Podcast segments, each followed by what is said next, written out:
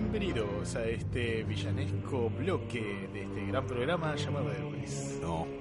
Sí, los villanos han tomado el control, señores, no podemos hacer nada. Otra vez. Vamos, Seba, eh. Estamos tranquilos, estamos Se, tranquilos. Seba, vos, acá, acá tenés que romper la voz. ¿Y por qué? Se preguntarán, porque hoy trajimos, así como de, de esas cosas que sacamos de la manga, Todos los villanos aparecieron. de repente, un top, o por lo menos unas menciones de parte de los héroes sobre los villanos que más tal vez nos llamaron la atención en lo corto que llevamos de vida. Yo tengo un top. ¿Vos tenés el top? Yo tengo un top. Te damos el top. Perfecto. ¿Tienes ¿Tienes ¿Sale un top? top?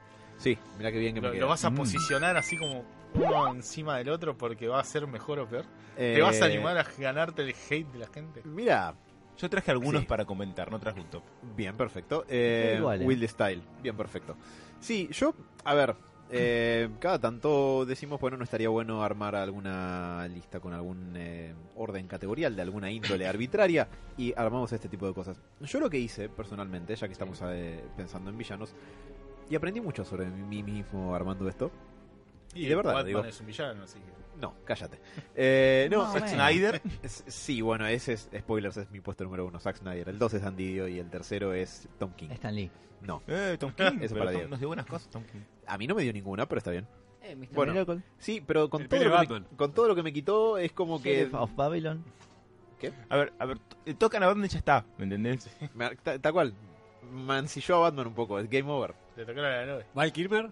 Eh, bueno, pero es actor y no está, no está mal. Le tocaron bueno. al novio a Bala. Es Eh, rubio. No, bueno, bueno, bueno. Eh, orden, George cara. Clooney. Es Jim Morrison. El gato. Eh, no. ¿Es, es tarjeta. villano? Estoy confundido. Hay mucha información a mi alrededor. Eh, Top no. de villanos. Lo que les iba a comentar es que intenté justamente pensar en qué criterio uso para ordenar villanos. Y dije que justamente qué hace que un villano sea más villano, qué, qué hace que un villano sea más villanesco Algo que que otro. no se puede romper. Que no se puede romper. Eh, cuando con Robert nos ausentamos hace un par de años, hace casi dos años de hecho, Robert, Sí. desde que viajamos, Con un ¿Dos dólar a años ya? 17 más o menos. con dólar a 17 mangos, dos años, sí, y bueno, imagínate. Eh, un viaje que hoy sería absolutamente imposible. Eh, los chicos acá, eh, Diego, Mati y Sebas, habían hecho todo un programa sobre villanos que yo la verdad volví a repasar para el día de hoy. Podemos repostearlo porque está subido a nuestras plataformas. Con una de las peores intros que hizo Héroes en su vida. Mal. No, No. no lo recuerdo. Hubo, ¿no? yo lo que, lo que sí... Nos pusimos a hablar de profesores o algo de secundaria. Ah, no eso me sí, acuerdo. sí, Sí, sí, razón, fue una de las razón. peores cosas que se hicieron Random. al aire. Poco- está- random teníamos Esto, esto pasa cuando le dan el poder al random. Eh, yo lo- venía escuchando, el, o sea, fueron dos programas de eso, yo venía escuchando el segundo, no ese donde hablaron de profesores. El primero puede ser. El segundo estuvo bueno. El primero fue papelón, el segundo como que agarramos. Sí, el segundo estuvo Eh, bueno. Y Sebas quería recordarte algo que dijiste en la intro, que nunca photoshopeaste la cara de Mati arriba de un Grinch, y él dijo, ojalá que lo olvides, así que estoy acá para recordártelo. La concha Excelente. Gracias. Eh, bien, la cuestión es que mm, justamente repasé la columna donde recordé un par de datos interesantes que habían tirado los chicos, como que por ejemplo el, ori- el origen etimológico de la palabra villano es del que venía de las villas, como de los márgenes de la sociedad, ya ¿No es de la sociedad del medieval. feudal? Sí. Del feudalismo, los que están fuera justamente de los mismos. Sí. Los que se escapan Sí, sí, de, de ese sistema. Estaba, llegando eso, a, decir justo la, parte del Te sistema el... de la sociedad medieval. Bueno, esto fue héroes. No, ya saben pero- el origen de la palabra villano, gracias. Y me di cuenta que sobre la marcha lo fui haciendo, y ni siquiera quiere decir que esté conforme 100% al día de hoy, la semana que viene no, no lo haría distinto. ¿Te diste pero- cuenta que todos tus personajes son negros los villanos? Oh, por ¿Qué? Dios. pasa vos? Y me miré al espejo y me di cuenta que yo era el Estamos villano. hablando de Ciudad de Vita, ¿qué? ¿Qué? Wow, Mati. eh, sí, bueno, puesto número 5, Matías Farías, por sus comentarios pol- polémicos. No, eh, que hay ¿Estás ciertos... seguro? No. ¿Querés que nombremos otro villano de héroe? No, el top no. 5. Quedémonos acá, por favor, el top. No, Se nos mete Mati, las manos. no. Eh, pero bueno, no, la cuestión es que me di cuenta que justamente cuál podría ser el criterio y me di cuenta que mi criterio es subjetivo, obviamente como el de cualquiera, pero puede tener que ver con qué considero peor, o sea, sobre lo que estos personajes que yo elegí afectan, me parece que puede ser más grave en cierta escala, obviamente con cierto grado de relatividad y que me puedan decir, eh, pero esto no tiene sentido con el otro que dijiste y quizás tengan razón porque no tuve tanto tiempo para pensarlo. Elegiste el. FMI, ¿no? Ser- eh, bueno, en realidad Macri. Christine Lagarde, pero no. De la Rúa. Sí, eh, con, por supuesto, algunas menciones honoríficas. Eh, ¿qué, cómo, Roberto, qué, qué hago? ¿Qué- Mira, considerando que cada uno. Ma- Mati y yo trajimos tipo una ensalada. Sí. Decí tu top 5 así, Claro. es lo que queda ordenado. Robert, eh, corríjame con cualquier cosa, pero ¿no habíamos dicho que tenía una relación con la política? No, no, no, No, no, ok. eso va para, Para más otro adelante. Se nos complicaba un poco la. la Sí, perdón. Sí, no alcanzaba el tiempo. Sí, sí, sí, estaba, estaba medio jodido. Les, les puse una figurita chat, difícil. Diego. No, no, acá confirmé con la productora. Más, Bueno, ad- más, adelante, más adelante puede ser también grandes frases de villanos y héroes. Me gustaría hacer un top. Ok. Síganme en lo de ese, ese de la Hermoso. Vamos Las a más llegar a grandes. esta atmósfera. Pasaron cosas. Una Dale. serie de vuelos espaciales. Bueno, eh, este es bastante impopular, pero me parece que obedece bastante al, al arquetipo del personaje en el que quise pensar. En el puesto número 5 elegía a alguien que los lectores de Tolkien solamente quizás reconozcan, que es un villano que se llama Melkor o Morgoth. Ah. Para los Malo que más leyeron eh, eh, El Silmarillion. El Silmarillion, exactamente. Ay, Por- qué cheto. porque en realidad que no es tan divertido leer el Silmarillion, pero Es como agarrar un libro de historia. es leer la Biblia, boludo. Está nada Y de se casó con Jabat y tuvo Hset, Taramet y Juaranet. ¿Sabes cuál es el problema con el Silmarillion? Tolkien no lo terminó, lo terminó el hijo cuando Tolkien ya había fallecido porque estaba a un 75-80% de terminarse y ¿qué pasa? Las partes que le faltaban a Tolkien son, por ejemplo, las grandes batallas, donde escribe y fulano murió y todos lo lloraron, fin. Entonces, faltan las partes más divertidas. Pero bueno, de todas maneras no deja de ser re interesante si te gusta la Tierra Media, donde se explica su origen. Su origen es el siguiente. Eru Ilúvatar, Dios, básicamente, estaba solo como Dios del cristianismo en el Génesis, eh, Tolkien era muy cristiano, y decide que quiere básicamente crear algo. No me estoy acordando con ex- demasiada exactitud el origen de Eru Ilúvatar en este punto y de... Tolkien no sé si era, cri- era cristiano. Sí, era- Pero no era el de Narnia el que era más... No sé cuál Eh, Lewis. en el cristianómetro cuál medía más alto, pero Tolkien era... año también igual era... era Por eso, me- se me está mezclando, por Claro. eso. No, Tolkien igual era un tipo de una fe católica muy importante. La cuestión es que él quería desarrollar un origen para la Tierra Media, en realidad para Arda. La Tierra Media es un continente dentro de esa tierra que se llama Arda. eh, que bueno, fuera como un gran mito de creación de, de ese mundo. Entonces Eru Ilúvatar tenía otros siete seres que son los, eh, los mayas. no, perdón, los Valar.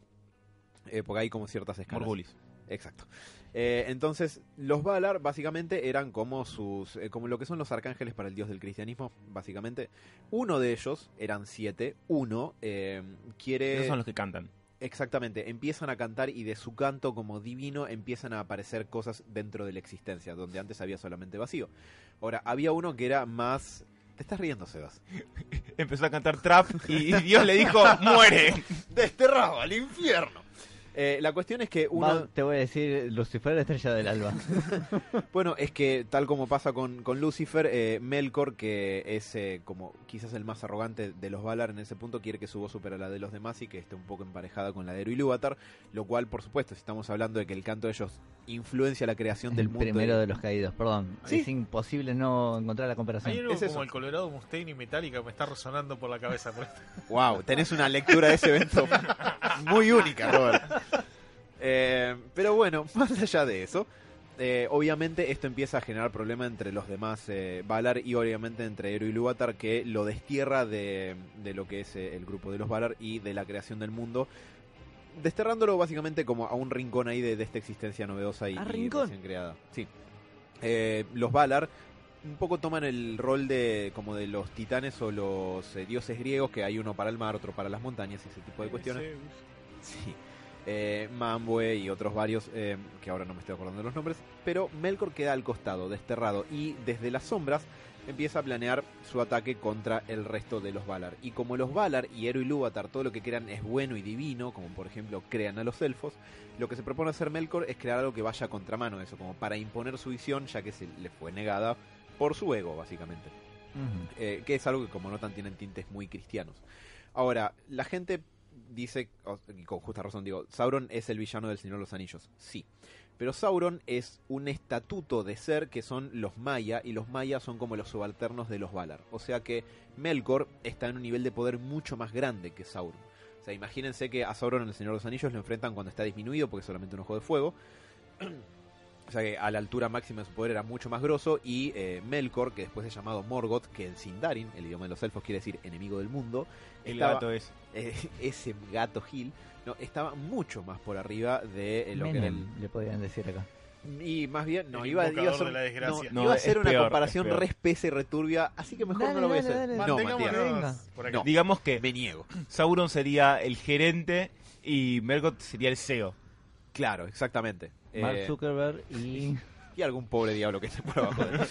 Eh, a lo que voy es a que Melkor o Morgoth obviamente no es un personaje tan interesante porque lo ves poco, el Silmarillion no está del todo completado. No sé si en algún momento hay algún diálogo de Melkor, pero me parece que lo interesante es que encarna esta idea de personaje arquetípico muy estilo D&D donde el mal y el bien son fuerzas objetivas y él es decidida y objetivamente maligno y por eso lo que hace está dirigido a atentar contra el bien. Él crea los orcos, por ejemplo, después de haber raptado a uno de los mejores elfos y torturarlo durante, creo que años, en una de sus mazmorras en Angband, un lugar que hace que Mordor parezca Disneylandia. Eh, creó a la primera araña gigante que Lo tenía... torturó cantando trap. Sí, el tra- el mismo trap que él quiso cantar al principio. No, y lo deformó y lo desfiguró hasta que lo convirtió en un orco. En un trapero. Que es como lo mismo. Porque Me encanta esta versión alterna de, de la mitología del Señor ¿Puedo los decir que el Anillos. trap? Es más divertida, me parece. yo creo que sí. No, no, es horrible el trap, digo. Pero la Eh, película estaría buena. Por, por eso, es que por eso los orcos no, no nacen de mamá y papá orco, son creados como en sí, eh, no- no, eh, son creados como en esas cloacas de heces como te muestran eh, que Sauron los crea. Mm. Entonces, me parece que esto es lo interesante. Es este arquetipo de, de villano irredimible y objetivamente malo que no tiene otro matiz y es esta especie de cosa monolítica e hiperpoderosa que es verdaderamente amenazadora. También crea, por ejemplo, a un Goliath, la primera araña gigante, que es la mamá de todas las, las arañas gigantes como las que se ven en el Hobbit en el Señor de los Anillos, que tenía un tamaño considerablemente grande, no sé si más grande que como un- una mansión, digamos, una cosa así. Y muchos de los eventos que pasan, que van moldeando el destino de la Tierra Media, tienen que ver con la influencia maligna de Morgoth. Porque todo era perfecto, idílico, hasta que él va y rompe los huevos. Manda a la araña gigante a que destruya las lámparas de los Valar, que eran unas lámparas que le daban luz al mundo, y por eso tienen que crear el sol, por ejemplo. Y así sucesivamente. Su influencia va determinando el destino de, de esa tierra. En fin, es mucho más interesante su mitología que leerlo o lo que hace, pero está bueno y me pareció que por ser ese arquetipo de villano, eh, merecía este El puesto. que crea el mal. ¿Quieren hacer uno y u- uno cada uno? Yo, Sí, si quieren, sí, no sí, tengo ningún porque si no, inconveniente. Sí, y voy a hacer, eh, voy a monopolizar todo y no quiero. Robert, ¿vos querés eh, seguir vos? Sí, eh, No. ya que estamos y la mayoría ya vio esta serie, eh, quiero poner como uno de mis villanos favoritos a Makoto Shishio. Ay, me lo cagaste. hijo de puta. La- Yo sabía. El topo Gigi. El del coto. Personalmente porque elegí algunos de los villanos más circunstanciales, eh, por así decirlo. No villanos en sí que son malos porque pintó ser malo, porque nacimos malos. Eh, para, para, Sebas se está tapando los oídos. ¿De qué anime es Makoto de Eh, Rurouni Samurai- Kenshin. Claro, Samurai Ah, X o con Rurouni. Kenshin. Venga el spoiler. En- sí, la cuestión está... Sí, perdón. eh, Ay, te odio, Robert. Perdón, yo sé que... Yo también era- te odio porque en algún momento la- me gustaría verla, pero. No, a ver, les Vos voy a, villano.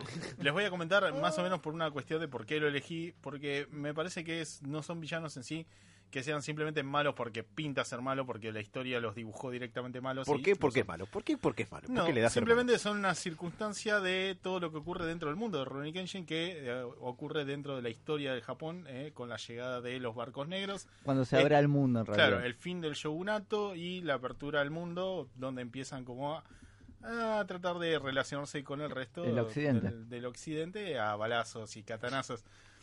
La cuestión es que en el medio hay una guerra por eh, permanecer o no en el poder y la cuestión es que este villano tiene una historia que está directamente atada con nuestro protagonista, la cual nos dice que es una especie de asesino contratado por uno de los dos bandos, no voy a decir cuál, Juzbandos.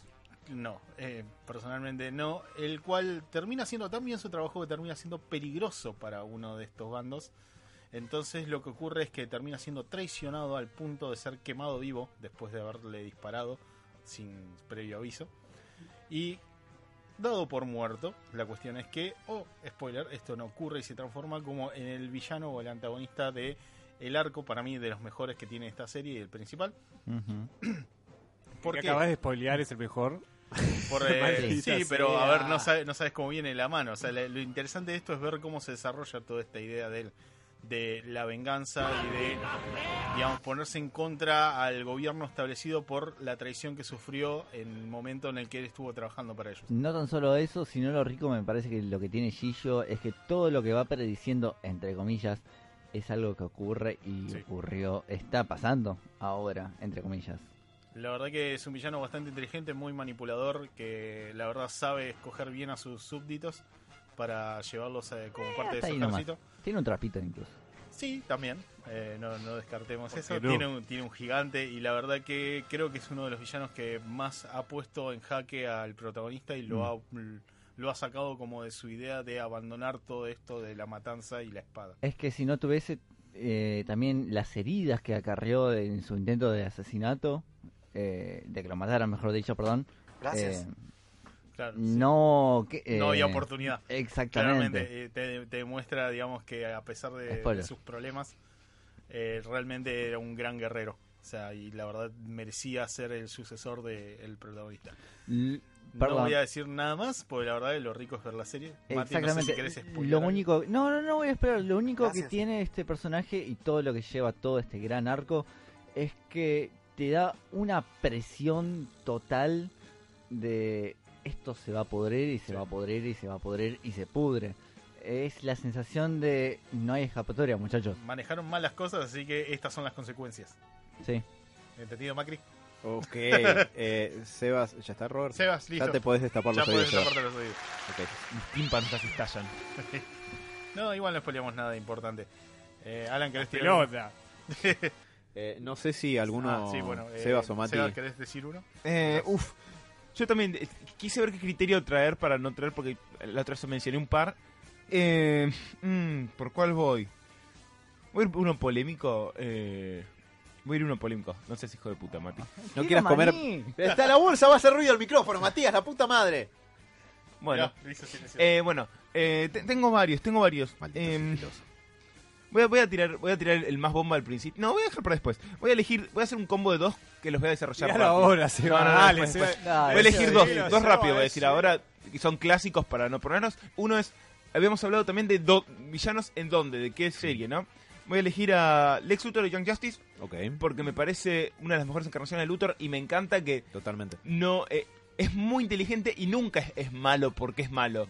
Es más, hasta pierde un poco esta cosa del odio a Superman en Young Justice. Es simplemente un empresario que Más sí- por conveniencia. Claro. su agenda. él siempre quiere caer, caer bien parado. Y de hecho, a veces ayuda a la gente para quedar bien parado. Lo cual me parece que es algo que haría al- alguien brillante como, como es este tipo. Y es muy carismático, es muy gracioso. Y me, me gusta muchísimo, muchísimo. Y otro villano así, tipo, que estoy eligiendo tipo al Barcelona y al Real Madrid. Nunca elegiría el Real Madrid, pero bueno. Es un personaje que emprendí a apreciar un poco más ahora que en su momento, que es Darkseid. Darkseid siempre me pareció demasiado grandote, demasiado tipo, de "Uh, el fascismo es malo. Y toda la bola de la ecuación antivida, a- a- ahora que, que uno es más grande y puede ver ciertas cosas, dice, mierda. De ella.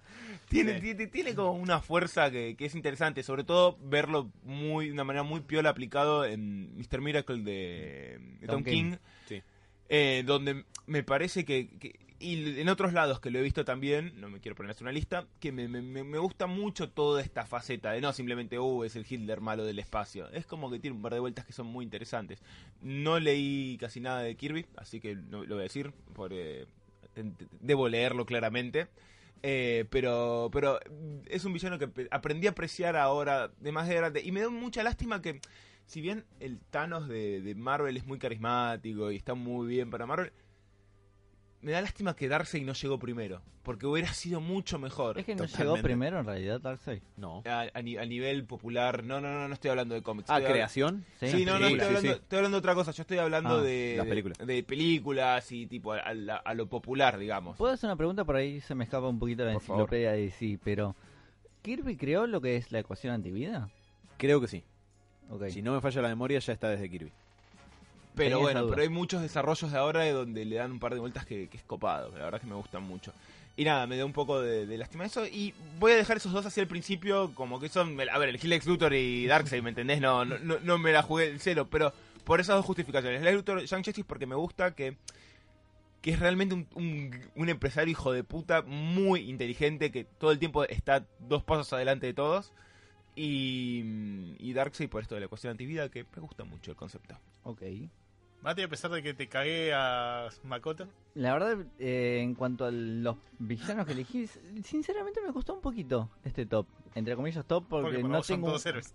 porque no tengo eh, un orden sinceramente. Tira, elegí uno y tira. Yo hice eso. Pero voy a ir con la fácil, o sea, con el easy, y voy a tirar el Joker, obviamente. ¿De qué historia?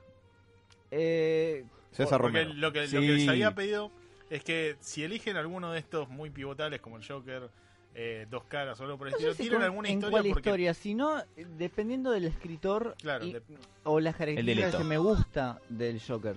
Me gusta mucho el Joker de no, ni pedo.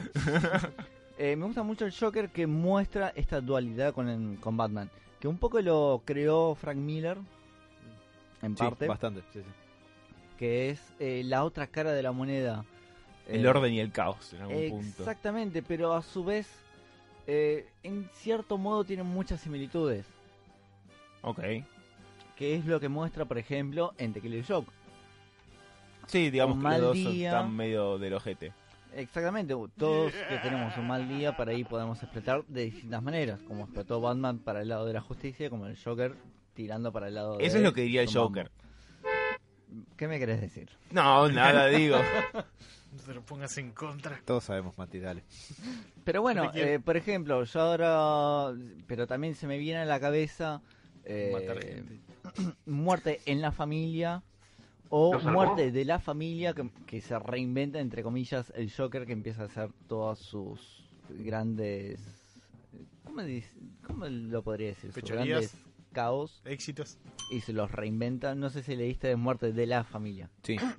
Sí, la idea de que el Joker después de grandes momentos pivotales en su vida se reinventa como un tipo distinto. exactamente Eh, la verdad no sé la verdad Yo creo que el Joker representa primero lo que es el, el- el caos como fuerza en el desarrollo de, de- de la humanidad y también una cuestión interna de cada uno, que todo el mundo tiene esa cosa de, tengo ganas de cagarnos a tiros a, todos. mierda. Sí, totalmente. Eh, pero me gusta más justamente esta dualidad que tiene Batman con el Joker y cómo Batman se antepone a eso, como, como que re- retruca a eso.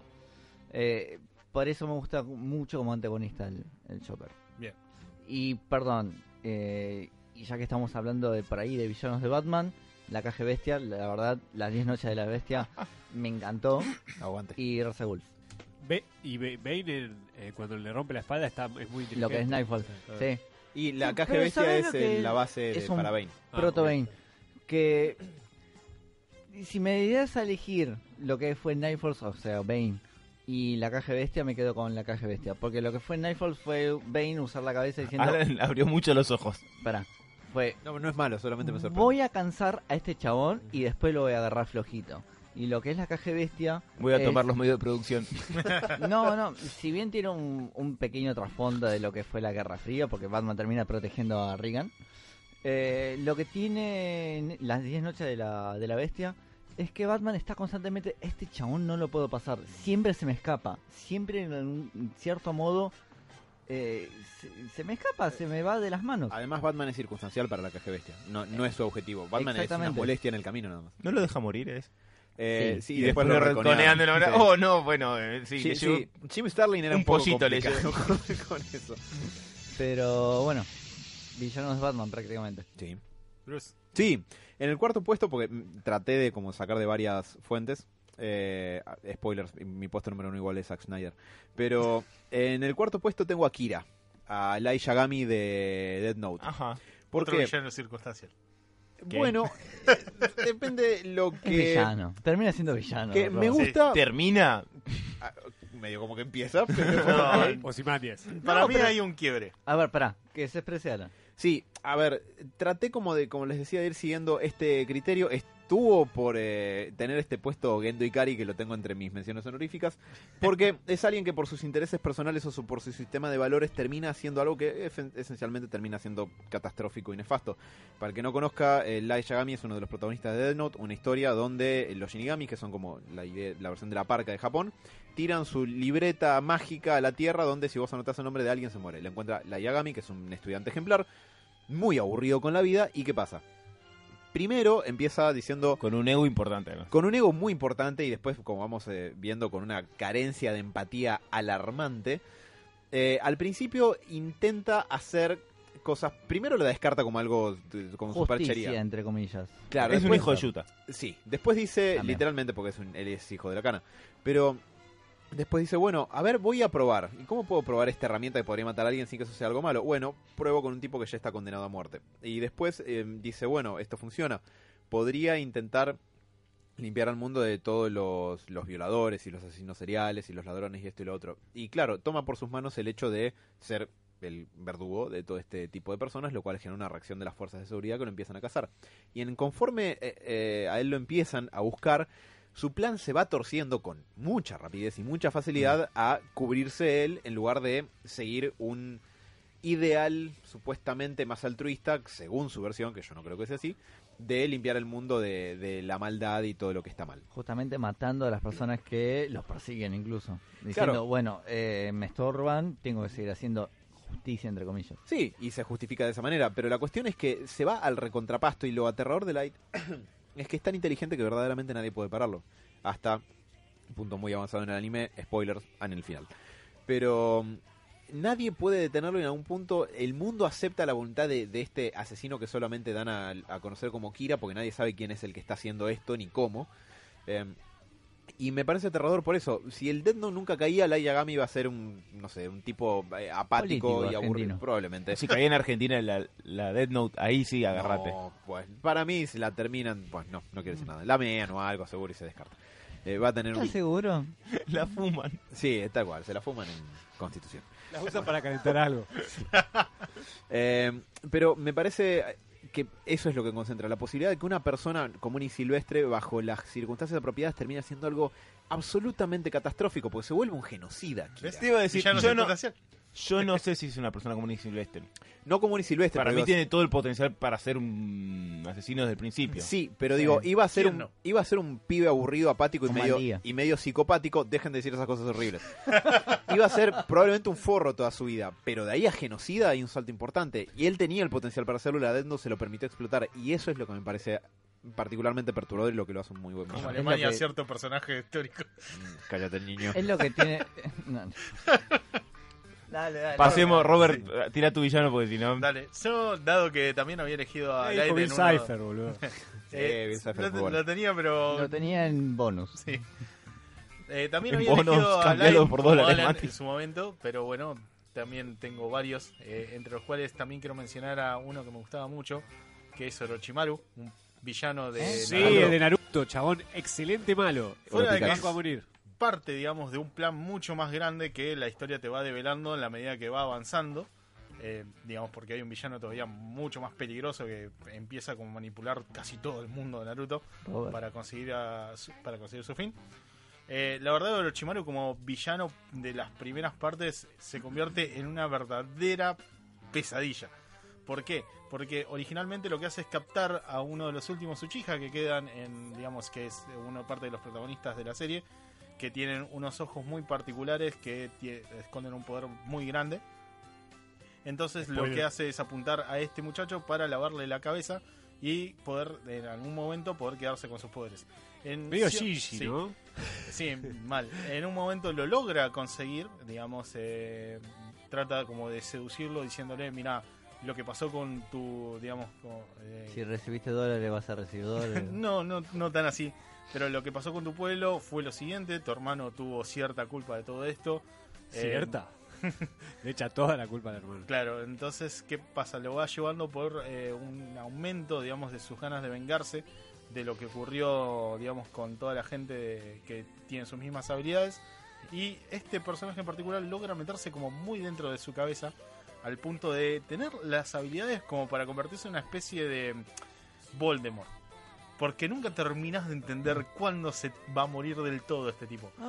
Le cortan, spoiler, ¿no? Le cortan las manos, digamos, de manera espiritual para poder evitar que realice técnicas de ninja y el Sí. tipo todavía tiene las habilidades para poder seguir luchando Sí. de alguna u otra manera. No puedo, no puedo, no puedo. Sí, guarda con eso. Eh, la verdad que Ahora decilo. le otorga, le otorga poder, le otorga poderes a un pibe para poder descontrolarlo y a su vez controlarlo de- en algún momento cuando sea consumido por esta energía. Y en ciertos momentos incluso es como que se, se guarda muy dentro de, de este chabón para poder aparecer en el momento justo y llevárselo, digamos, literalmente Voldemort. robarle todos, digamos, toda su esencia, incluso suplantarlo como persona. Un personaje bastante, digamos, importante dentro de lo que es la historia. Es como el que inicia muchos de, lo- de los verdaderos eh, problemas grandes que tiene, digamos, todos los protagonistas. Y la verdad que lo banco mucho. Incluso no, no termina de irse a pesar de que vos ya lo das por muerto más de una vez. Uno de los mejores enfrentamientos es cuando se devela dónde estaba de- después de todo este tiempo. Y digamos, como es la única, la única persona que puede sacarlo, es una persona que vos creías que es un villano todo este, digamos, durante todos los primeros tres arcos de la historia. La verdad banco mucho a Orochimaru porque la verdad me parece un personaje que inicia, un verdadero villano que inicia muchos de los conflictos que ocurren en la serie. Incluso vence al. Bueno, de- destripador, Spoiler, pero Sí, conquista el pueblo de Naruto, para decirlo rápido. sí, sí. No contar mucho más. Eh, obliga, obliga a uno de los principales jefes de la aldea a sacrificarse para poder sacárselo encima. Uno de los más poderosos, Sí. pero lo que, lo que dice. Spoiler. es- es- bueno, empecé a joder. Ah, No, la vuelta de Roca es cómo lo dejan sin poderes, a no, no poder hacer ningún jut- jutsu, ¿es? Claro. Jutsu era. Eh, claro, los jutsu, digamos, es como se, por lo general se, se practican en la medida haciendo formas que representan eh, muchas, digamos, ah, no, no sombras, sino palabras o símbolos eh, dentro de la historia y, digamos, haciendo unos determinados puedes invocar cosas, sacrificar. Es más o menos como la alquimia, una cosa por el estilo. Dependiendo de lo que, lo que des a cambio vas a recibir otra cosa.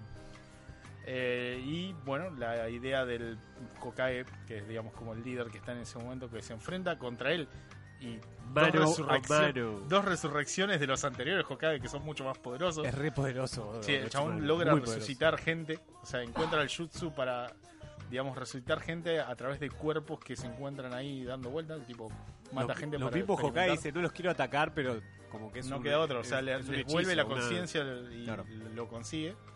Y la verdad que bueno, todos los enfrentamientos contra Orochimaru son excelentes en todo sentido. No terminas de entender qué tan poderoso es y hasta qué límite podría llegar con las, digamos, con las habilidades necesarias. Y la verdad que lo, lo pongo Y- como uno de los mejores villanos. Y es como dice Naruto. Robert, el tipo se reinventa. Cuando pierde, parece que pierde todos los poderes. decís, bueno, ya fue. Y no, no fue nunca. Muy bueno. La verdad que lo banco mucho. Sebas. Eh, uf. Bueno, yo repito, yo eh, busqué cómo, cómo ir por, por, por otros lados con los villanos. Y, ¿Y? Y voy, a, voy a tirar el polémico ahora. Cuando quieras. Es un poco una apuesta a futuro, porque por ahora está en sombras. O se manda. No. Y mi villano, Miller. por un montón de cosas, es Daenerys Targaryen. Oh, empezamos. Oh. Sí, está bien. Ah, No, está no me bien. parece que estén, me parece que ya Mi genocidió un pueblo entero. Mi apuesta es que en el shit. libro esté mejor desarrollado. Ah, ok, sí, sí. Ahora, ahora ¿Va a sí. haber libros, Sebas? Ya, ¿Quién sabe? El otro día me acordaba, digo, che, hay un libro de Game of Thrones que está escrito por ahí. Y, el- y la serie va a terminar de acá, no sé, a 15 años. Como que hay cinco libros y dos espinos. Sí. Sí, no, in- in- inentendible. Loco, filtraron una película dos semanas antes de su estreno. ¿No pueden ir a buscar un puto libro? Ya fue, hay que hackearlo y leer, leer lo que hay porque yo qué sé. No va a salir, Nah. No, bueno, no, no, porque encima el gordo escribe con una computadora no conectada a internet con un DOS del siglo del ojete. No va a salir, se va a morir antes. Eh, quizás no sea el punto de la charla. Bueno, Perdón. Daenerys, ¿por qué, ¿por qué Daenerys? Eh, Ese es un villano. No termina la puta saga. ¿Por qué Daenerys? Porque me encanta el experimento social que fue Game of Thrones. Yo repito, podemos hablar de que el último, de que el último coso estuvo apurado, Sí, muy. pero las, la- la- las señas que te mostraban que Daenerys no era una tipa copada, eh, No era la heroína que Se venía pensaban. plantando hace mucho. estaban hace un montón. La mina era bastante genocida y bastante Era Evita para algunos. tenía esa cosa, a ver, tenía una cuestión muy de que parecía buena, que ayudaba a la gente, no sé qué. Pero ella en la segunda temporada dice, a mí el que se me pone enfrente yo le voy a prender fuego. Y eso es un villano. A ver, Magneto, de hecho, tiene muchos mejores argumentos que ella y sigue siendo un villano. Por Dios, señorita, a mí me persiguió el nazismo, por lo menos. No, pero además, tipo, el, el hecho, lo es. el hecho de la guerra entre... Una vez que hay Homo Superior, el, no, ¿cómo eran los X-Men? Eh, Creo que sí. Homo Sapiens y Superior. Homo Superior. Superior. Claro, una vez que hay Homo Superior, tipo, ya está, no, no hay vuelta atrás y tipo, el hombre va a tener miedo y es... Y, y por más que yo no quiera la guerra, la guerra va a estar. Daenerys quiere conquistar un, un- un continente que ni la conoce. Mm. Eh, pero por todo el experimento social y cómo la fue construyendo el tipo de que realmente, a ver, si vos lees los libros, la, la querés, entendés de dónde viene, por qué piensa las cosas. Al menos para mí me fue bancar en el primer, primer libro. Después fue como. mm, Bueno, a ver, yo no soy particularmente fan de ella, pero está escrito para que vos la quieras y de hecho la gente la ama, un montón de gente. Em, a pesar de su diarrea extensa del último Ese. capítulo. Ah, sí. Eh, Yo puedo creer que estés pensando en eso. Sí. eh, nada, pero... ¿Qué era diarrea, Alan? Bueno, pero pero nada, me- gusta me gusta esto que de golpe la gente le explotó en la cara que, te- que están siguiendo a Hitler. Lo y- peor es la gente que sigue bancándola. Sí, después de bueno, dejémoslo aparte. Más, repito, Como los que van a Osimandias. el problema... ¿Qué? A ver, el problema es que la última temporada estuvo apurada. Ok, Sí. Por eso digo que es una, un poco una apuesta, que en el libro va a estar más desarrollada y va a llegar al mismo punto. Y por Sí, eso me parece que va a ser un, un- Es y va a ser un gran villano. Perfecto. Bueno, Además, además cumple el rol de villano porque a partir de que hace esto va a ser la antagonista del, del héroe que es nuestro amigo John. Cara de Nada. Juanito. Nieves. Sí, hay libro. Sí. Uy, se me cayó la ¿Por qué, verdad. Mati? Así que pasamos a Mati. Eh, Por favor, decime que no te cago otro villano, por favor. No, está bien, está bien. Tengo un- ahí uh, una segunda opción en todo caso. Pero, ya que nombré a Batman, voy a seguir con Batman. Pero me voy a ir por el lado de los juegos en vez de Ok. cómics. Y me voy a ir con. Dan Didio. No, eh, el juego Arkham Knight. Ajá. La verdad que el El espantapájaros. juego es el de villano. Los, Eso es los peatones que pisás con el auto. Eh, no, no Batman. pisas a nadie, Te pega un picanazo, ¿no? Es Sí, te tira a la mierda. Vuelan si no te mata. 50 metros con la descarga eléctrica. Pero no no se muere. Si no te rompe un par de costillas y morís al momento es de casualidad. Pero, eh, no, la verdad, me quedé pensando, eh, ju- juegos. ¿Qué juegos jugué y qué grandes villanos? Y la verdad se me vino mucho al Arkham Knight con el Espantapájaros y el Arkham Knight. Sí. No voy a decir quién es realmente, aunque ya Es se hace bastante. Oh, oh, oh. Pero, la verdad, todo lo que logran Ajá. se les va a la mierda todo lo que es eh, Gotham. Sumando que en el final, esto sí es spoiler, eh, el espantapájaro lo pone a un límite a Batman que es revelar tu identidad. Sí. Y lo hace. Y así que me saco el sombrerito.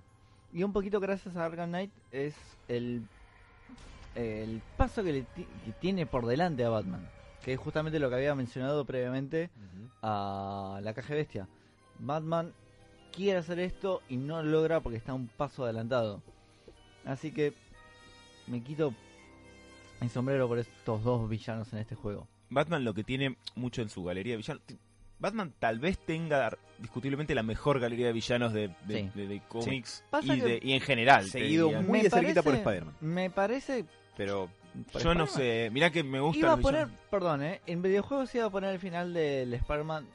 No, pero no, no, es no, un gran no, no. spoiler, pero No, es no, demasiado no, Sí, no, no no, no, no seas cornudo. Eh, Dice, otras cosas. dice Dani que no tiene problema ya a esta altura. Ah, Ya no, lo abandonó. bueno, el No. villano de No, no, no, no. es Capitán América.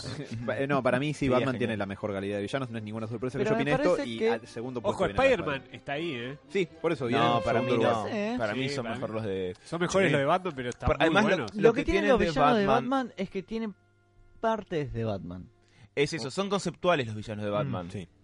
Eh, Batman, a ver, en el espantapájaro tal vez tenés el tema del miedo, miedo. que Batman usa el miedo a favor de los cosas, él no tiene miedo, aparentemente, y, y el chabón labura con el miedo. Con el Joker tenés caos Sí, su Contra contraparte. contra, contra orden, Claro. so- so- más, más social que otra cosa. Que los dos van al extremo. Con el con dos caras tenés caos y orden, pero caos del azar es el, el dos caras. O y la él- indecisión y Batman totalmente claro, está a- preparado y que todo funcione de acuerdo como él quiere. Y así Con el Riddler, la inteligencia. inteligencia para bien y para mal y así eternamente. Sí, con. Clayface Y así con- Batman cuando comió un burrito que le cayó mal. Oh, qué Poison horror. Ivy con, no sé, la informática. Ba- Batman quema bosques. El. Amazonas. Bruce. Sí, eh, en puesto número 3 me costó mucho decirme porque tenía muchas alternativas interesantes, creo, más interesantes que esta, que eh, voy a mencionar quizás en menciones honoríficas, obviamente brevemente, pero lo menciono porque digo, no puede no estar por una cuestión de mm, dimensión, capacidades. el- eh, no, pero podría. Eh, y el alcance de lo que hace, que básicamente es la obra de su vida. Y ahora voy a justificar por qué me pareció superior a los dos previos que elegí. Pero elegí a Palpatine, al emperador Palpatine. ¿Por qué? Porque Por- tiene power. Exacto, Unlimited Power. No, lo que Power of Love. es que Palpatine lo que me parece que lo hace un excelente villano es que a mí me gusta mucho atacar mis propios argumentos cuando pienso internamente por qué defiendo esto. Me gusta ser como el tipo que examine los puntos flojos de su propio argumento, cosa de saber la mejor forma de defenderlos, Batman. porque la victoria está en la preparación. Pero El problema que encuentro con Palpatine desde que salieron las precuelas es que Palpatine es un excelente argumento que no termino de poder contrarrestar del todo, excepto por un par de detalles muy importantes como la opresión a toda una galaxia entera. Pero es un gran argumento a favor del lado oscuro y del triunfo del lado oscuro en la galaxia, porque se los baila sabroso. O sea, Palpatine hace de la obra de su vida conseguir el poder absoluto y estar en la cúspide de la pirámide. Se vuelve el Sith más poderoso, que no es ninguna joda, porque los Sith son más irrestrictos en sus usos de los poderes de la fuerza, lo cual los hace potencialmente más potentes que los Jedi, por lo menos en potencialidad o en peligrosidad. Eh, y en segundo lugar, se toma el laburo de que durante toda su vida manipula el sistema político de una galaxia entera que para cuando él da el jaque mate termina siendo el emperador único e indiscutido de un imperio galáctico. Sin darse que nadie se dé cuenta, además, de una Mm. manera hermosa. Llega, o sea, hasta ese punto, supuesta, va, supuestamente no, es canon que él es el que influencia a los midichlorians para que nazca Anakin Skywalker, que después gracias a que él lo influye puede derrocar a la Orden Jedi y tener al Jedi potencialmente más poderoso de su lado como esbirro y mano derecha durante todo su mandato. Ah, es una bestia, es una bestia. Se baila a todo el mundo. Y al principio aparece este viejito inocente un planeta medio que es como tigre, ponele, o como eh, San Isidro. Un Sergio Massa. ¡Oh, no! Hay que detenerlo rápido. El otro día pensaba que Naboo sería la Cuba de Por el bloqueo. por el bloqueo y además Liam Neeson es igual a Fidel Castro, así que Es verdad. todo cierra. es verdad. Che, No, sí, pará, si pará, haces pará, un- pará, pará, Liam como... Si haces Fidel. una biopic de Fidel, lo Sí, tenés que poner a Liam que poner a Neeson. Liam Neeson. Eh, Cuando, Habana. está, cuando está contra el bloqueo dice, momento, esto ya, lo, ya lo viví. Los créditos de la República. Devuélveme el billete. No. Eh, no, pero me, parece que los misiles serían la- las negociaciones hostiles. Sí. No, me parece que el alcance de todo lo que hace es eh, tan brillante como aterrador y es un muy buen argumento para que el mal efectivamente puede triunfar y, y ser efectivo. Y, y es muy difícil de contrarrestarlo con argumentos. Y el actor es un crack. es un genio y que tanto en el 83 como en el 2005 y aparentemente ahora que va a volver para el 2019 para episodio 9 el chabón se mantiene eh, Ian McDermott se llama el actor y es clave para la interpretación del personaje eh, más que cualquier actor promedio y además es un icono súper memorable del cine me parece que cierra por todos lados pero lo elegí como villano porque me parece que el alcance de lo que hace es aterradoramente efectivo eh, y por eso. Em, es muy bueno. Sí. Comparto. Yo voy a tirar ya que estamos otro anime, porque la verdad que tirar algunos videojuegos, tal vez para vos futuro villano en potencia. Así que voy a quedarme con uno de una serie que creo que vi yo solo. Que Hunter x Hunter. Hunter Hunter. Sabía. Es- es- Sí. El corazón del Robert tiene, tiene las dos H's. Tengo, tengo dos, digamos, en particular. Uno, en particular, es eh, un protagonista que no termina de convertirse en el villano, digamos, como principal de la historia, sino que es un villano que acompaña toda la historia, que es Hisoka, el payaso. Todos, todos terminan siendo una especie de Joker más violento o menos violento. quizás porque los payasos son malignos Puede ser. No. En este caso, Hisoka lo elijo por una cuestión de cómo está Hisoka. construido el personaje, porque siempre busca la idea de ponerse, al, digamos, enfrente de un enemigo que sea más o igual de, fuer- de fuerte que él. Esto, digamos, lo, lo lleva, digamos, como meterse en un montón de, de lugares como súper locos y incluso ser parte de una de las asoci- asociaciones más, eh, más peligrosas de todo lo que es la historia de Hunter Hunter, que es el la partido araña. libertario No. Se conoce como la araña, donde su idea no es ser, eh, digamos, como un villano más de ellos, que lo único que hace tipo es robar cosas en particulares muy valiosas o asesinar a determinada gente, sino que es escalar al punto de poder tener enfrente al, digamos, líder de toda esta asociación y poder enfrentarse mano a mano a él para probar su fuerza. Las habilidades que tiene, por lo general, hay una en particular que es como la que usa él, que es una especie de. Es como si controlaras el ki para hacerle una, una goma, digamos, eh, tipo chiclosa. Como el ataque de Gotenks. Exacto, pero en este caso la, la utiliza como para, digamos, atraer gente o, digamos, es- la vuelve invisible para poder realizar algunos trucos como de magia, que él dice. Tiene un poco, digamos, tanto de Joker como de, te diría, de... el mago sin dientes No, no tan malo.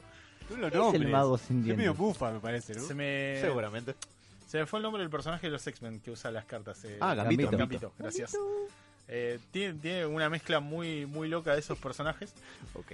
Eh, la verdad es un asesino frío, Ajá. pero cuando algo realmente le interesa es como que le pone muchas ansias para que esta persona llegue al límite en el cual realmente le represente un desafío. Y ahí, dependiendo si lo vence o no, termina siendo como víctima de, digamos, de su maldad. Y, perdón, y el último que voy a mencionar de esta historia es la araña, perdón, la, la hormiga. La Atómica. hormiga- no, la hormiga que Era bueno, más o menos. Hay un arco de Hunter x Hunter que se llama Las hormigas quimera y va de que eh, parece que en una parte ¿Dijo de este quimera? mundo Me dijiste Sí. mira, me acuerdo un Full par. metal. más o menos, sí, pero en este caso son hormigas que lo que pasa es que están... El mundo de Hunter x Hunter es como muy grande, hay muchas criaturas que nunca fueron descubiertas y en este caso parece que hay una raza de hormigas que al comerse a determinados animales adquieren como sus hijos las posibles habilidades de este animal que se comieron. En este caso parece que una logra comerse un humano y de a poco van evolucionando en la medida que van creciendo hasta convertirse en usuarios de esta especie de ki que en, en la serie se llama Nen. Eso es aterrador. Sí, dan a luz a la hormiga como digamos la, la hormiga reina o el rey Mereu que literalmente es eh, como cómo te podría decir Una pesadilla existencial. Sí, más o menos es omnipotente. Es muy parecido a Cell. Tiene como mucha. Tiene un manejo, un manejo del Nen como muy grosso. La primera versión de Cell Es- fue el Cell perfecto fachero. Sí, en un, sí, sí, El como primero la, es más la Ford. primera. El primero es Ricky Ford. ¿no? Ey, ey, yo lo banco. Es como la, la No, primera, que no banco, tipo pero es medio cuadrado. relativamente estético, muy humanoide, con una cola igual a la de Cell, digamos, muy parecida. Pero que ya- digamos, nace entendiendo Eh. que el problema del planeta son los humanos. Que una, una eh, empieza comprendiendo que una raza que la verdad que suele como autodestruirse o buscando la autodestrucción en el largo tiempo no merece tener un, un lugar acá. Entonces lo que decide es exterminarla, haciendo llamar la atención de todos los cazadores o del gremio de cazadores y obligándolos a ir a mandar a sus mejores hombres a enfrentarse a él. Al punto de mandar a, digamos, como al, al digamos, al maestro Roshi, por así decirlo, de los cazadores, un tipo Tengo una mezcla que en la cabeza. Sí, un Sí, tipo que logra incluso manejar una especie de Buda para atacar con. Boludo. Eh, no, es, es increíble, esa batalla es increíble. Y el tipo tiene tal comprensión de todo lo que es eh, todo lo que es una pelea, el, el ambiente, todo, que logra superarlo. O sea, empieza a leer cómo ataca, la forma en la que lo hace. Digamos, después de comerse un par de trompadas, el tipo dice, ah, mira, bueno, usas esta estrategia, entonces voy a usar esta otra para poder contrarrestarte. Como un caballero dorado. Exacto, más o menos. Eh, la verdad que El patriarca todo el- el malo, ¿eh?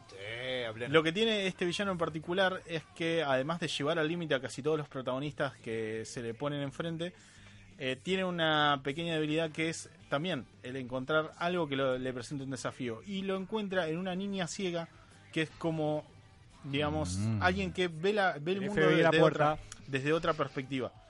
Entonces, ¿qué pasa? La Qué reta... ironía. Lo, sí, Reta peleó una niña ciega. lo, no, lo reta, digamos, eh, a pesar de que, bueno, el tipo cuando la ve dice, mira, la verdad es que teniendo ciertas ventajas, la verdad es ponerte en un mundo en el cual vas a sufrir todo el tiempo no conviene, así que planeo matarte.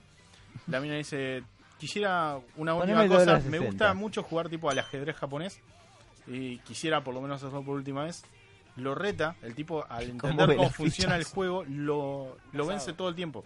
Nunca logra vencerla a la piba porque la piba como que entiende, de acuerdo a todos los movimientos que hace, eh, digamos, este protagonista termina como leyéndole el movimiento contrario. Bien Daredevil, Y al, ¿eh? no, claro, y al no poder, digamos, como leer sus expresiones, porque la piba, la verdad, no demuestra demasiado, digamos, con, con Su punto de vista. más o menos. Eh, la, termina, la termina como adoptando como el único humano que para él merece, merece vivir. En el medio, bueno, está todo este quilombo de que las hormigas están matando a los cazadores, los cazadores tratan de matar a las hormigas, y la verdad que el final es muy bonito. Se los recomiendo Te la totalmente. Se casan. No precisamente, pero la verdad que todo el arco, digamos, de, de las hormigas quimeras es como de lo mejor que se ha escrito. Y, eh, Termina la siendo la sigue. madre de hormiga, la piba ciega. Esto no es Te DC. quedaste enganchado con la piba ciega, hijo de puta. Esto no es DC. Pero bueno, da- no sé quién quiere seguir. ¿Puedo hacer Sí. una mención honorífica Sí, dale. Al, al malo de Robocop 1? Eh, Dick Jones, Dick o, Jones. eh, sí. Dick Jones, muy, Ah, el dueño muy- de OCP. Sí, Un muy buen malo y la parte política entraba justo también. Sí. Pero el súbdito de él lo odié más todavía. Que no me acuerdo el nombre. Eh, creo que es Clancy. En realidad que es el que la... Clarence Broderick. Ah, A ese Sí. lo odié. Otro gran Sí. malo. Sí, Kane, Kane me daba mucho miedo. Sí, a mí Robocop también, de 2. chico también. Mal. Me- era terrorífico. ¿El robot? Voy voy a hacer una Y el de pregunta. Robocop 2. Sí. Voy a hacer una pregunta. ¿Iván Drago es villano? No. Sí, Menos en entraría la como última de villano. Creed, Menos en la última de Creed. No, la Casi última estoy Creed diciendo no. el, ori- el El original. original.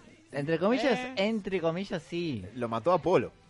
No, digo. Era comunista. Todo Sí, comunista es malo. Es villano, Además. es villano, es villano. Eh, che, No. Robert, acá me llegó un mensajito que dice: eh, ese hombre horrible que se calle que Ochi- Orochimaru es un científico. Bueno, Orochimaru sí puede ser un científico. Ok, Batman es un científico. Eh, no, pero Orochimaru sí era como un científico del, del chakra. Y la ciencia es buena. Pero necesitaba sus manos. chakra me hace doler Sí. un poco el cerebro. Ay, me dio algo. Eh, ¿Quién sigue? Eh, va. Yo ya estoy. Con, voy a dejar estos tres. Yo, Ok, yo tengo un por más, pero a ver.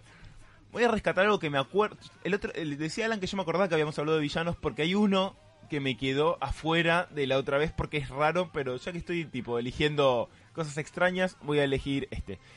Eh, y es la nada. La nada es el villano, si querés, de eh, la historia es interminable o historia sin fin, como la conocemos acá. Chabón, Ah, yo pensé que se estaba poniendo. lo había pensado ese, chabón. terrorífico. Había pensado, te juro. Muy bueno. Eh, pensé que se estaba poniendo medio filosófico. Es que sí, la, eh, la historia sin fin es una historia que es muy loca porque es- trata la historia de un pibe que se encuentra un libro donde en ¿Un ese... libro negro? Ya lo, ya lo dijo. No, Alan. era, era color... ¿Qué? ¿Qué dije? No, por las dudas no, nada de lo que diga No, es se encuentra un libro donde está le- donde cu- cuentan la historia de un pibe que está como en fantasía, que es la que estoy viendo que dice, bueno, No, no, No, mandale, no, Sebas. no, no te que distraigas. este- está en un libro- un- Mati este- está re excitado porque hay villanos, ¿viste? Bueno, hay un- se encuentra un libro donde hay un chabón que, que, que está, que está en fantasía, donde hay un, pro- hay un problema que es que está la nada, que se está comiendo fantasía. La joda es que el libro tiene mucha textualidad, donde el pibe está leyendo un libro don- donde hay un pibe y, y empiezan a conectarse esos mundos y medio que vos te conectás también con ese mundo porque está leyendo Totalmente. Una historia- Seba, perdón, pero coincido en todo. lees una historia sobre un pibe leyendo una historia donde hay un pibe y vos también estás par- siendo parte de esa cadena. Y tiene muchas alegorías la, la historia. Eh, fantasía es un mundo que representa la imaginación humana. Y eh, hay algo que se llama la nada que se está comiendo a la imaginación humana. Literalmente, eh, no, no es que es malo, es nada, es la nada. Mark Dice que si Zuckerberg. vos lo mirás, a lo- vos lo mirás y no ves nada. No es nada. Y nada, es terrorífico todo lo que va pasando en la, en la historia. Eh, no sé, el- cuando el gigante de piedra dice. Hay un gigante de piedra ah, que come Gigante piedra piedra que sí. sí. dice- se mira las manos y dice, son manos muy poderosas y no puedo hacer nada contra ella. Y se sienta, digamos, a esperar a que se venga, a que se venga esta nada. Que venga la Como que no tiene, no tiene manera de, de pararlo y, y todo el tiempo está avanzando, avanzando, avanzando. Todo el tiempo y- está avanzando. Al igual que el héroe. Entonces, como que vos no sabes nunca en qué momento va a parar. Y Está buenísimo. si tengo que, que, sus- que- que darle una forma a la nada, en un momento aparece Mork, que es un- Eso una no me especie de lobo, es un lobo gigante. Es un lobo gigante que lo está persiguiendo al, al- al pers- al protagonista que quiere salvar a Fantasía. Y el lobo le explica que la nada es, eh, em- empieza a comer, es- está comiendo eh, a la imaginación de la gente porque la gente sin imaginación es mucho más fácil de, manejar. Y tiene un montón de menciones a sobre, a sobre el problema de, de la pérdida de la capacidad de la fantasía por las personas, que es muy buena y muy terrorífica. Muy, Muy, muy bueno y muy actual. muy actual. Muy actual. Más, más ahora que en ese momento. me Totalmente. Er, De hecho, lo pensaba en esto en la relación de la ecuación antivida, va por ese lado. digamos. Y el, el libro tiene un montón de, de cuentos con esto. Tiene, tiene un momento que para mí es una de las cosas más horribles que leí en la historia, que llegan a un pueblo que está medio pudriéndose y hay gente en procesión arrojándose a la nada. Tipo, con un baile medio demencial que se están tirando a la nada porque, porque nada, se, se tiran Ya ahí. está, ya fue. Eh, nada. No, está buenísimo. El libro es muy bueno. muy bueno ese malo. Es muy, es muy bueno, además, el libro después, en realidad, no es como que la fantasía es todo. Eh, en la película no lo toma mucho, pero después el pibe con, con el Aurin, que es el símbolo, Sí. puede hacer lo que quiera y empieza a perder el como el, el grasp, el agarre de la realidad. Y el libro también juega un poco con esto de, de cómo De el, quedarse en el mundo, ¿no? de quedarse en el mundo de la fantasía. De hecho, el simbolieron, el Aurin vieron que son dos víboras como entrelazadas, es la relación entre fantasía y realidad. Es como para la vida humana como eh, Tiene que estar equilibrado. tiene que estar equilibrado. Y es muy bueno y como dice él, muy. Tiene esta cosa de, de las cosas para chicos entre 45 comillas, que te dicen cosas que son muy heavy, digamos que... Para chicos, hay un horror existencial. No, Hoy no que- pego un ojo después de escuchar No, eso. es ¿Qué que- para chicos? ¿Ustedes la vieron, eh, Neverland No. Story? ¿No la vieron? un montón. No, es, es para ver, ¿eh? Es- es- yo me acuerdo, pero de miedo, era tipo, te, te lleva a todos los cosa. climas de la historia, lo vas, lo vas viviendo en todo Eh, momento. cuando Artax, el caballo, se cae en, los, los pantanos de la depresión. No, no, Los pantanos de la Sí, depresión. sí, sí, es. Está cerca de la ¿Te planicie de la devaluación. Las dos estatuas que tiene que pasar, Claro. también, no, no, es un bueno. libro re, re áspero. eh, Es cortito incluso. El libro no es tan No es corto. tan corto. ¿No? Hay dos, li- hay dos libros igualmente. Eh, no, hay dos películas. El libro es uno, creo que hay dos Hay- o tres Hay películas. tres películas, películas, tengo sí. entendido que deca- decaen en calidad. eh, Sí, el- el, de hecho el chabón Y cambia el pidió... pibito, cambia el pibito, ¿no? Sí, Michael Ende pidió que no lo mencionen en las- en las últimas Ah, la películas. gran Alan Moore. Sí, no, pero porque las películas no tienen nada que ver con nada. Ah, mira. Maldito Eh. Stranger Things nos cagó el tema, ¿eh? Repito, repito, eh, si pueden leer el libro, está muy bueno. La película ya de por sí está buena. Además tiene todos estos guiños ochentosos a las cosas raras, digamos, de las, ma- las maquetas. Esas tienen mucho que ver con la imaginación. Y nada, me parece un villano aterrador y muy vigente. Genial. Chupera eso, Mati. La Sí, verdad que no es puedo. Pero tengo personas imparables. No, voy a ir por el lado del cine. Ahora que lo pienso, tengo dos. Dos películas nada, pero nada que ver. Por un lado tengo a Norman Bates, que si vieron Psicosis, Sí. me parece un gran y excelente villano. Es Batman. Ok. ¿Qué? Por su obsesión con su madre. Eh, no tan solo, su madre no se llamaba Marta, Entonces nos cuenta. pero esta gran película de Alfred Hitchcock, siempre me- Hitchcock. Gracias. Ah, Psicosis, perdón, me la confundí con American Psycho. Ah, por eso dije sí. Qué Batman. final de mierda ahora que lo pienso. Eh, Posiblemente. tendría que leer el libro. Bueno, Pero- en realidad eso está, está Psycho, estamos hablando. No, no, estaba hablando de psicosis. Eh, la verdad, en un principio me gusta mucho este villano por el hecho de que nunca te lo ves venir, que el chabón al final estaba pirado y se hacía pasar, entre comillas, por la madre. Y tenía esta, no sé si, si es doble personalidad. No es si- en el sentido literario que es un sentido que no existe en la vida real, podría decir. Ok, pero ¿qué sería? Perdón Claro, si los meto. Batman. ¿Quién dijo eso? Eh, no, a ver, el tipo tenía un, eh, no sé, no, no, no no sabría entrar en cuestiones diagnósticas, pero sí, toma la identidad de, De la madre. su madre fallecida. Esquizofrenia, ¿no? Eh, habría, la verdad, tendría Bueno, que volver a... Ahora estamos re mal, pero es una película. Sí, Sí, pero mal, estamos no, contando al final. ten- Sí. tendría que volver a... Estamos, dijo... Bueno, no importa. Eh, ten- tendría que repasarlo como para ver qué cuestión hay en juego en eso, pero en principio hay algunos problemitas. Pero después el que sí me quería enfocar totalmente en lo que es el cine, pochoclero, pero bueno, es el T-1000 de Terminator 2. Sí, lo Sí, pensé. que la verdad es un chabón totalmente imparable. Está bien, en lo que es Terminator 1 y 2, el resto no existe.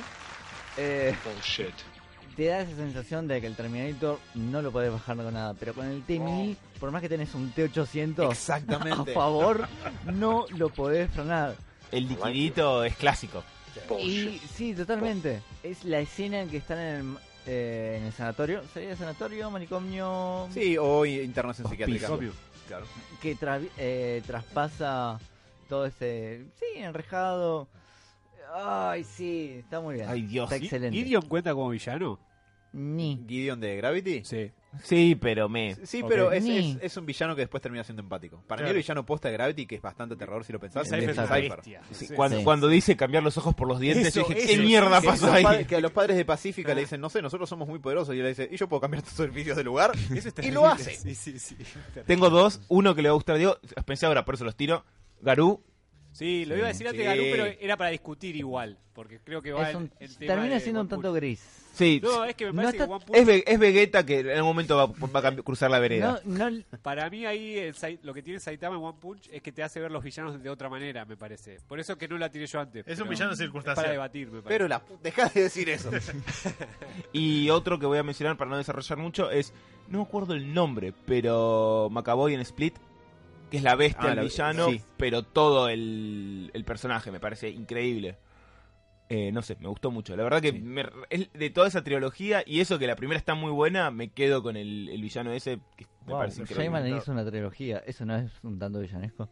Sí, lo es. Mr. Glass, de hecho, está bastante bien también, ahora que lo pienso. Sí, Ok. es bueno malo. es malo. Ah, Mr. Glass, yo creo que 1 la en la uno es muy buen malo. Eh, Pero es querés ir dándole... Sí, eh, los dos últimos no son, a ver, los voy a tratar de resumir porque me interesa más el concepto que otra cosa, eh, y no son elecciones para nada originales, pero quizás los sorprenda que tengo a Joker en el puesto 2, no en el 1. Ajá. ¿Por qué? Porque me parece que lo aterrador del concepto de, del Joker en general, que es algo que siempre se respeta cuando se lo lleva a los extremos a los que se lo tiene que llevar el personaje, es la idea de que verdaderamente la vida no tiene sentido. Si se fijan... eh, en las encarnaciones de Batman que son más tipo Silver Age, el Joker nunca es un Némesis. Pasa en The Brave and the Bold o en la serie de los 60, por ejemplo. Mm. Nunca es. Eh, De hecho, el, medio que el Némesis... ¿Por qué me castigas así con esto, Diego? Porque es Eh. Medio que, buen puto. Medio que el némesis del Batman de los 60 es más el Riddler que el Joker. Eh, pero en, tanto en la versión de la Golden Age como después cuando lo agarraron Neil Adams y Danny O'Neill, vuelve a ser el Joker la némesis principal. ¿Por qué? Porque Batman es el personaje que se crea a partir de la tragedia que le quitó las vidas de sus padres, que podría haberlo dejado en un mundo donde nada tiene sentido, porque es un crimen fortuito. Entonces se entrena al pico máximo de la mente y el cuerpo humano para poder evitar que la tragedia que le pasó a él le pase a cualquier otra persona, en su ciudad al menos. Bien, el Joker hace todo lo que hace justamente desde la perspectiva absolutamente opuesta frente a la vida. La vida es un chiste, no tiene sentido, nada tiene sentido ni lo tendrá jamás, por lo tanto no, vale la pena valorar ni conservar ni tratar de salvar nada. Lo aterrador del Joker es que en su capacidad y su omnipotencia, y te voy a dar un ejemplo, Robert, como vos habías pedido, eh, es capaz de llegar a hacer cualquier cosa simplemente para demostrar el punto, volviéndose una tautología caminante, donde él mismo establece un punto que justifica. Eh, de hecho, se me acaba de ocurrir otro ejemplo. Un ejemplo excelente es el diálogo que tiene con Harvey Dent en The Dark Knight, donde Mm. le explica por qué para él la vida no tiene sentido, amén de que además lo- le miente, le engaña porque es lo que él hace. Pero si alguien recuerda, por lo general es fácil recordar de Killing Joke, eh, porque es quizás la mejor historia sobre el Joker, eh, para justificar esto, pero a mí siempre me impactó mucho el final de No Man's Land de Tierra de Nadie, donde ya está por terminarse todo el quilombo, voy a espolearlo un poco. Eh, y hay un montón de, de bebés en un refugio y llega Sarah Essen, la esposa de Gordon. Uy, qué bajón. Sí, y lo encuentra a al Joker con todos los bebés y está como con un arma jodeando, "Mm, le disparo esto, le disparo este otro. Uy, si este lo tiro al techo, guarda que se... ca-". Viste, como que los va a matar a todos. Entonces, en un momento, para distraerla a Sarah Essen, le tira a un bebé encima y Sarah Essen lo ataja y se le cae la pistola. El Joker aprovecha el momento en el que se le cae la pistola y la dispara a Sarah Essen, a la esposa del comisionado, y la mata. Obviamente después llega Batman, llega Gordon, descubren esto y Gordon en un ataque de calentura le dispara en la rodilla al Joker y el Joker se ríe y le dice, no voy a poder volver a caminar. Y se entra a reír como un desquiciado y dice, ah, ya lo entiendo, como tu hija. Le dice a Gordon porque ya había dejado de lisiar a. Joker. Este, o sea, en este punto la influencia del Joker maligna cae más sobre Gordon que sobre Batman, pero digo, Vos estás acordándote de lo buen editor que el buen editor que era. Batman se terminó en el 99, chicos, con O'Neill. Eh, y después de esta saga.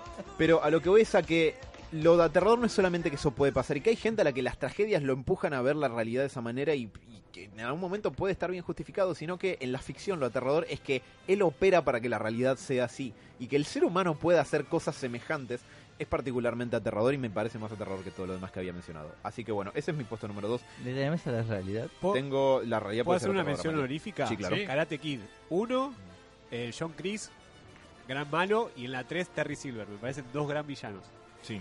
No. Está bien. son Eres dos- torpe, Laruso. Eres torpe, el puto. No, vos pues no la viste. A la rodilla, a la rodilla. boludo. Ladrón. Sí, lo- los típicos villanos que para conseguir lo que quieren, digamos, van a hacer cualquier cosa por encima de la ley. Y, y Terry Silver hace toda una manipulación porque se hace cambia todo, eh, toda la Es un estética. sorulo total. ¿Eh? Es un sorulo. Sí, pues, tú sabes que era- hace mucho escuché esa palabra. ¿Qué era? Sí, ¿Querés que o diga sea, sorete? No, no solamente son villanos, sino influenciadores de villanos. A mí me parece, me pareció muy bueno. Exacto. La verdad que Tengo otra misión, oh, misión no, bueno, Misión comentario así. honorífica. Eh, Benedict, el hombre con el ojo de vidrio del El último gran Hijo de puta. Es un gran malo. Eh, gran villano. Yo tengo un último y Sí. después un par de menciones honoríficas que puedo tirar breves. Eh, lo voy a hacer breve porque ya se mencionó. A las 11 ya, ya está. de ya. Eh, la verdad es que el que puso en el puesto número uno es Darkseid. Y mucho por los Ah, motivos que, dijo Sebas. Villa número uno se va. Spoilea a alguien. Te spoileaste el número ¿Por uno. qué? Porque si el Joker es la personificación de cómo la tragedia y los actos humanos pueden llevar a que la vida sea un sinsentido y nosotros los seres humanos necesitamos darle sentido a la vida para que valga la pena vivirla, porque somos seres que pensamos en términos muy narrativos. Eh, Darkseid es el aplastamiento y la subyugación absoluta de cualquier posibilidad de eso, solamente aplastándola bajo su voluntad. La ecuación antivida, que es la búsqueda de poder absoluto de toda su vida, eh, lo que hace es eso, es lograr quebrar el espíritu de quien sea que se vea expuesto a la ecuación antivida y someterse a la voluntad de Darkseid. Y el hecho de que eso pueda pasar, creo que es peor que el sinsentido que plantea el Joker. El hecho de que en algún punto te quebras al punto tal donde aceptas cualquier cosa que te pongan por delante, que en este punto no es cualquier cosa, es la voluntad de Darkseid. ¿Dólar a 60 es parte de la ecuación antivida? Uy, no. Sí, y entre otras cosas, como. Bueno, no, mejor no me meto. Eh, pero me parece que la posibilidad de una existencia aplastante donde tu subjetividad no existe y sos solamente un ente receptivo y pasivo de una realidad que la que sos- no sos agente de absolutamente nada y vivís para otra cosa, que me parece que podría ser una metáfora tranquilamente de lo aplastante que es la sociedad de consumo, es de un terror existencial bastante importante. Yo de hecho siempre pensé, no sé si alguna vez lo mencioné acá, pero que para una novela como de eh, terror de ciencia ficción medio cósmico, la idea de Darkseid consiguiendo la ecuación antivida da absolutamente. Al margen de que es un dios técnicamente, se lo puede cagar a trompadas a Superman y si te mira medio mal te puede disparar los rayos Omega que te disparan a otro horror existencial que es vivir una vida horrible tras otra en un loop infinito donde cada vida es peor que la anterior. Así que eh, por eso y todo es mi 2001, puesto- 2019, Y ¿cómo no. viene la mano? y 2030 y largo será la próxima. Tengo menciones honoríficas muy cortitas. como ¿Depredador la- cuenta como villano? ¿Depredador? Sí. sí. Eh, Sí. Eh, menciones Alien. cortas. Eh, Gendo Ikari. Para mí un tipo que hace todo, todo lo que hace, que es básicamente eh, llevar adelante el final de la humanidad para volver a reencontrarse con su esposa muerta. Spoiler. No puede ser... Ah, sí, spoilers para el fin de Evangelion. Eh, no puede ser menos que el peor ser humano del universo. Ese es un sorulo. Sí, ese es un hijo de... La verdad, con el tiempo me ha ido cayendo en- mucho peor Gendo Ikari. No solamente es un forro con su hijo, Sí, eso. sino que es un ser humano de mierda. Al principio odias a Shinji y después dices, che, pero tiene un viejo de mierda. Es como. Gigi. y, y su viejo básicamente es eh, instrumental para que se acabe la humanidad. Eh, por otro lado, Kingpin, por dos ejemplos, Born Again y la serie de Netflix. La serie de Netflix por la interpretación de, de Donofrio y la brutalidad que esconde atraba- aba- abajo de toda esa civilidad que tiene. No, pero además eh, es una persona eh, ahí. Sí. Tipo, te, te interesa cómo se relaciona con Vanessa, ves, ves los problemas que tiene, todo el mambo que tiene con su viejo, con su vieja. Sí. eh, ves la bronca, realmente es un... Está bien armado. Cuatro bien- dimensiones, no tiene ni tres dimensiones, tiene cuatro ahí. Bueno, y en Born Again también lo que me parece que lo hace particularmente destacable como villano es a los extremos a los que llega para destruir a un solo tipo. Lo emperrado que está en cagarle la vida a Matt Murdock es impresionante. Eh, por otro lado, tengo dentro de una misma línea a Killgrave de Jessica Jones de la primera temporada. Porque me parece. No, pará, es que No, el tipo, la, habilidad que tiene Keep es. La, la habilidad que tiene es que si él te dice algo, de golpe eso para vos se vuelve tu, tu realidad. Vos actúas como un autómata. Y el problema no es exactamente que tenga ese poder, que es un poco como la voz de Dios en Preacher, sino Lo que el- tengo para no mencionar. el tipo creció como alguien carente completamente de empatía, entonces no le importa lo que hace. Va por ahí usando su poder despreocupadamente y le arruina la vida a un montón de gente. Una parte en la primera temporada de Jessica Jones te muestran como un grupo de, de víctimas de Killgrave que van a terapias de grupo para apoyarse en cómo este tipo les cagó la vida de formas casuales porque él simplemente un día necesitaba algo y los usó. Y por último, aunque parezca extraño, el pueblo de Silent Hill, el pueblo entero. Sí, Porque muy buena. es que Mm. es un lugar donde vos caes, si hiciste algo medio turbio, te enfrentás absolutamente a las peores pesadillas que se te puedan ocurrir, hechas particularmente a tu medida y a la de nadie más. Iba a tirar eh, cabeza piramidal yo. Y es, es que Cabeza Piramidal es como Es el, jefe parte- jefote parte- de... parte de sí, eh, pero... Pero el del 2. Y es particularmente difícil escaparse ahí, y incluso quizás tus propios demonios puedan terminar matándote, literalmente. Entonces me parece también eh, a nivel villanía particular. Obviamente me queda un montón de afuera, como el Flash Reverso, Ozymandias, el Doctor Doom. ¿Qué, Sí, Ozymandias. qué, qué, qué? Lo, Craven. lo pusiste ahí a propósito, ¿no? Sí, eh, para enciscarte, pero no hay tiempo. Craven lo, lo quería yo. Craven, los Centinelas, la Fuerza del Fénix y este que es uno que lo menciono muy cortito porque creo que a vos, Diego te interesaría, el Diácono Blackfire, que es un líder religioso que básicamente arma un movimiento que logra tomar toda Ciudad Gótica, incluso lo capturan a Batman y le lavan el cerebro. Mm. Así Ah, que... pensé que había dicho Diácono Frost de Blade. Que tipo, el También. chabón no es muy carismático, pero me parece muy buen malo en la 1. Yo tengo tres rápidos. como Eh, pensé en el reverendo, el reverendo Striker de, Uf, de, God Loves Men Kills de sí, X-Men. de X-Men en general es muy bueno. Eh, Es el que capturó a Wolverine. ¿Striker es? Claro, en la película Es el general Striker en las películas Ah, y el verdad, reverendo verdad, Striker en el cómic. razón. Bueno, ese Em, fue malo, ¿verdad? Frollo de, Frollo de de Notre Jorge Notre Dame, que es tétrico. Eh, es tétrico. Escuchar la canción Hellfire de, de Coso y es tétrico. Alto violín. Y para, para cebarlo un poquito más a Alan, eh, voy a elegir de Daredevil temporada 3, eh, Bullseye. Ah, Bullseye no, está muy bien, te da miedo, está muy bien construido. Y lit- literalmente te da esa sensación de que el chabón puede matar a cualquiera en cualquier En momento. cualquier momento se le escapa la cadena, sí. Pero además es, es peligroso. O sea, es una No cuestión de sabes para dónde va a ir. que no sabes por dónde va a ir. Puede agarrar algo y matar a alguien porque le pintó. Que eh, no muchas no muchos villanos me generaron esa, esa sensación de De amenaza. cuando aparece ahí ah, tener el culo entre las manos. Yo Sí. lo había, perdón, la última. Había mencionado, creo que el, el especial que habíamos hecho de Butcher en, en Plantilla de Nueva York, me pareció uno de los Sí. mejores Ah, malos de- sí, sí, sí. Sí, sí, sí, sí. Tengo dos cortitas. Eh, si bien no estoy muy amigado con eh, Dragon Ball, quiero nombrar a Freezer porque para mí Sí. es la mejor saga de Dragon Ball. Space Hitler. Exactamente. ¿Por qué estoy.? Bueno, no importa. y eh, ya que me mencionaste a Preacher, quiero mencionar a Star, Hellstar, que es de una organización que se llama el Grial, es una rama del, de- del Vaticano, que está detrás de Pri- eh, está det- detrás de Jessica Jessica Caster. Caster, que tiene este don de tener la palabra de Dios, que para mí tiene todos los matices de un villano. Es el villano ni tan plano, ni tan con tantos pliegues. Es el malo que está detrás del bueno. Termina siendo el malo co- típico comic release. Y después termina diciendo, ¿sabes qué? Soy el malo porque soy malo y porque me chupan un huevo todos y voy a ser el malo. Una pregunta rápida. ¿El mejor villano se Seiya? No sé, no lo vi. Eh, el El patriarca. patriarca. Sí. ¿Máscara de la El muerte? Es, para mí el patriarca está un escalón. patriarca, Me parece medio El patriarca. chasca. Igual todos los como, como antagonistas, los caballeros de oro cuando tienen que pelear con los de bronce me parecen increíbles todos. Sí, Sí, la verdad que están bastante bien todos. Están muy bien. Última mención honorífica que voy a dar, Nemesis de Resident Evil, porque creo, No. creo que es el tipo que más me ha hecho cagarme hasta las patas y que me ha convertido el Resident Evil 3 en un juego de survival horror, porque la verdad que ¿El 3 o el 2? tengo En el 3. 3-3. Sí, tengo completamente. el horror de que me puede aparecer en cualquier momento es imbajable y me hace contar una por una las balas que me voy ahorrando Ah. cada vez que aparece. Perdón, me confundí con Mr. X Sí, del que 2, ese sí, sí. es del 2. Es un proto Nemesis. ese. Claro. que sí me aburrió. Que encima el desgraciado evoluciona y cada vez viene con más armamento. Y más tentáculos. Sí. Así ¿Qué? que bueno. Disney, Voy a dejar. Alan como villano. Eh, la- sí, la empresa sí, absolutamente. la vida real. por favor, devuélvanle a Spider-Man. Quiero más Spider-Man en el MCU. Me No. encanta que ninguno dijo Thanos. Me sorprendió. Eh, Para mí Gracias. es un gran villano, pero estos otros lo superan en alguna u otra medida. Para mí funciona. Parece un pobre tipo. ok. Bueno, a ver, lo frenzoneó a la muerte. ¿Qué cree que haga? Eh, Sí, iba, iba más al del MCU, pero... eh, está más justificado. Y con Bien. esto nos vamos. Ok, se manda. que tirada de cascote. Y con esto nos vamos hasta la semana que viene, señores, con mucho, mucho más héroes De 20 a 22. de 20 a 22. Ponele. Sí, con el reloj un poquito Es adelantado. otro uso horario nuestro, por eso. Así. Estamos en las Bahamas en realidad en este momento. Sí, No, estamos en un el- lugar el- muy alejado. El tema que eligió Seba también es adorable, la adorable criatura. Ah, El tema este. ¿Se acuerdan de la película? Sí.